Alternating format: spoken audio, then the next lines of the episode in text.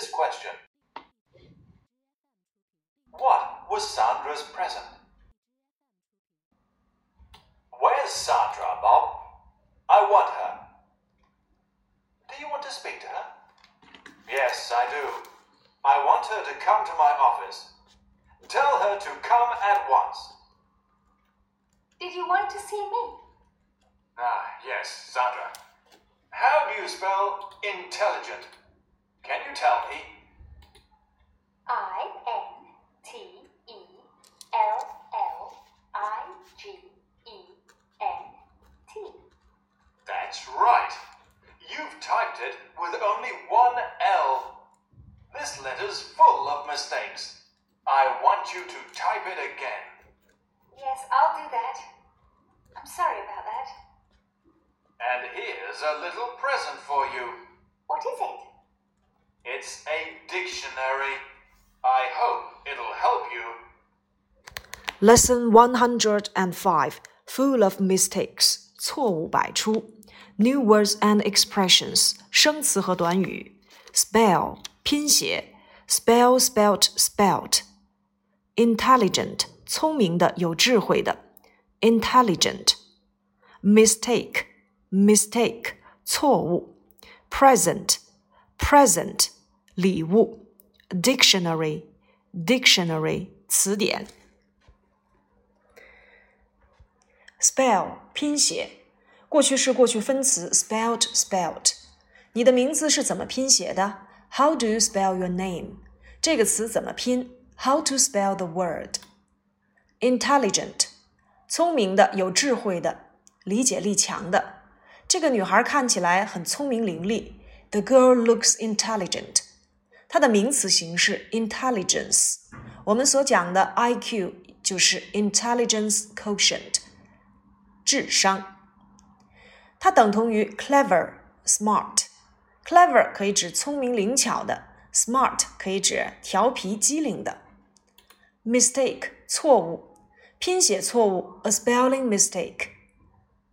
毫无错误，there's no mistake about it。 犯错 make a mistake。It is easy to make a mistake。犯错误是很容易的。By mistake。误怎么怎么样，错怎么怎么样。比如说，我错拿了某人的雨伞，I've taken someone's umbrella by mistake. By mistake，错误的做了某事。Mistake，注意还可以当做动词误解、弄错、误会讲。 它的过去式、过去分词 mistake、mistook、mistaken。比如说，弄错日期，mistake the date。Mistake A for B，把 A 错看成 B 了。比如说，我把那根棒子错看成蛇了。I mistook the stick for a snake. Present 礼物，present 指礼物的一般性用语，gift 是稍正式的说法。其次，present 还可以当做形容词出席的，反义词 absent 缺席。例如，很多学生出席那会议。A lot of students were present at the meeting. Present 礼物或出席。Dictionary, dictionary 词典，英汉词典，an English Chinese dictionary。我在词典中查找单词，I looked up the word in the dictionary。查单词，looked up the word in the dictionary。 如果我们要描述一个人知识广博，称为活字典，那就是 walking dictionary。walking dictionary。Listen to the tape, then answer this question. What was Sandra's present? Where's Sandra, Bob? 鲍勃，Sandra 在哪里？I want her. 我要找她。I want her equals to I want to see her or I want to speak to her. Do you want to speak to her? 你想要同她谈话吗？Want to do something，想要做某事。我想买辆新车。I want to buy a new car. 她想去英国。She wants to go to England. Speak to somebody. 跟某人说话。我会和他谈这件事情的。I will speak to her about it. I want her to come to my office.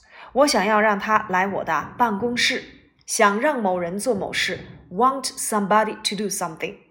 那么 want 都有哪些用法呢 want somebody 想要找某个人，want something 想要某物，want to do something 想要做某事，want somebody to do something 想让某人做某事。例如，我想让他们搬出去，I want them to move out。I want her，我想要见她。Do you want to speak to her？你想和她通话吗？I want her to come to my office。这三句话当中出现了 want 的三种用法，就是我们刚才所说到的 want somebody or something, want to do something, want somebody to do something. Tell her to come to my office at once. 告诉她立刻来我的办公室。Tell somebody to do something. 告诉某人做某事。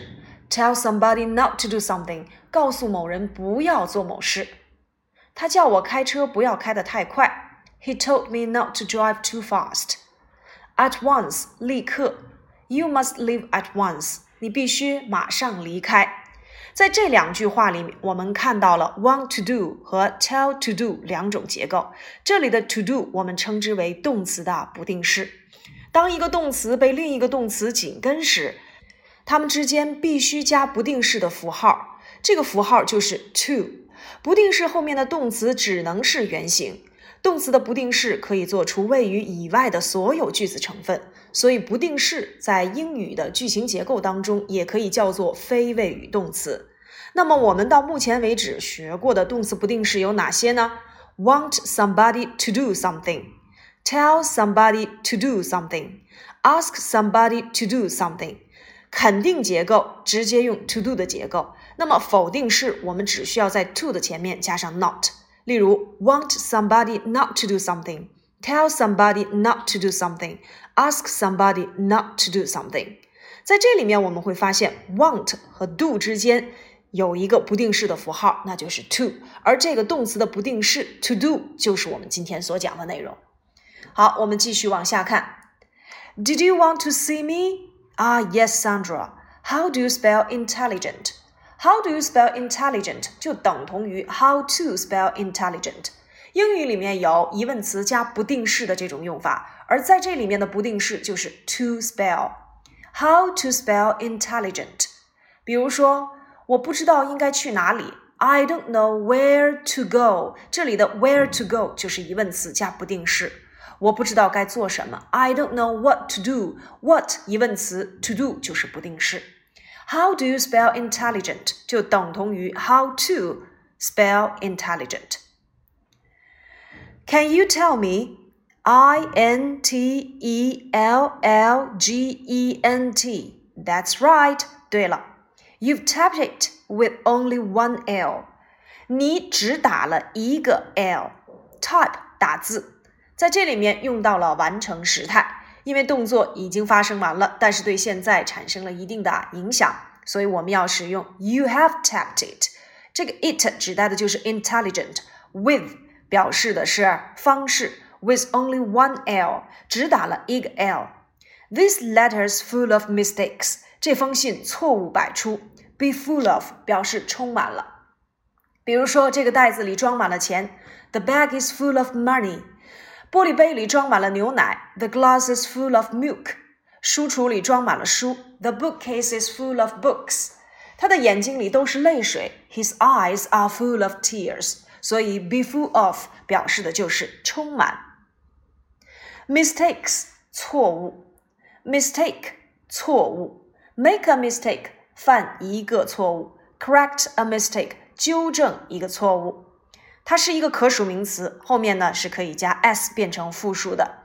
比如说，我们这里面，呃，Sandra 犯了一个拼写错误，叫做 a spelling mistake。其次，mistake 还可以当做动词，弄错，过去式、过去分词随 take 的变化即可。mistake、mistook、mistaken。This letter is full of mistakes. I want you to type it again. 啊，我呢需要你再次把它打印出来。Yes, I'll do that. 好的，我会去做的。I'm sorry about that. 对此我感到很抱歉。Be sorry about 对某事很抱歉。I'm sorry about the mistake. 我对这个错误感到很抱歉。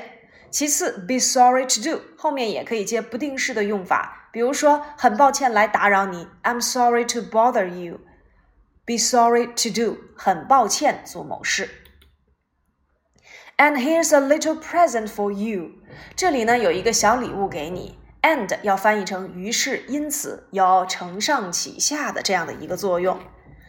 Here's a little present，这里呢是一个倒装句，其实呢表达的意思应该是正常的语序。A little present is here。Here is a little present for you. Present 礼物，gift 也是礼物。通常呢，呃，present 是一般礼物的常用语，而 gift 是较为正式的礼物，比较抽象，还可以形容人的才华，或者是上级给下级的礼物，我们也可以用它。What is it 是什么呢？It's a dictionary，是一个字典。Dictionary 字典，查字典常用到的句式。Look up a word in the dictionary。 Look up the word in the dictionary。那我们刚才提到了行走的活字典，说明这个人很有知识，很渊博。那我们可以说 walking dictionary。I hope it will help you。我希望它能够对你有所帮助。这是一个宾语从句，主句 I hope，从句 it will help you。那 help 它的用法，我们再复习一下：help somebody with something，在某事上对某人有所帮助。例如，他经常帮助他的妈妈打扫房间。She often helps her mother with the cleaning。或者是帮助某人做某事，也可以用作一个不定式，help somebody to do something。那我们这节课的一个重点就是不定式，动词的不定式，我们再来重复一下。就是当一个动词被另外一个动词紧跟时，我们可以在它们之间加上一个不定式的符号，那就是 to。to do 就是我们所说的动词的不定式。那不定式可以表示什么呢？它可以表示目的或者是将要发生的动作。其次呢，不定式还可以充当。除谓语以外的其他一切成分。到目前为止，我们所讲过的不定式短语都有哪些呢？如 want somebody to do something, tell somebody to do, ask to do, help to do 等等。一定要知道，否定式我们只需要在 to do 的前面加上一个 not 即可。好了，课下呢，请你们找出在第一百零五课当中出现了哪些动词的不定式，并且用这些不定式的句型来进行造句巩固练习。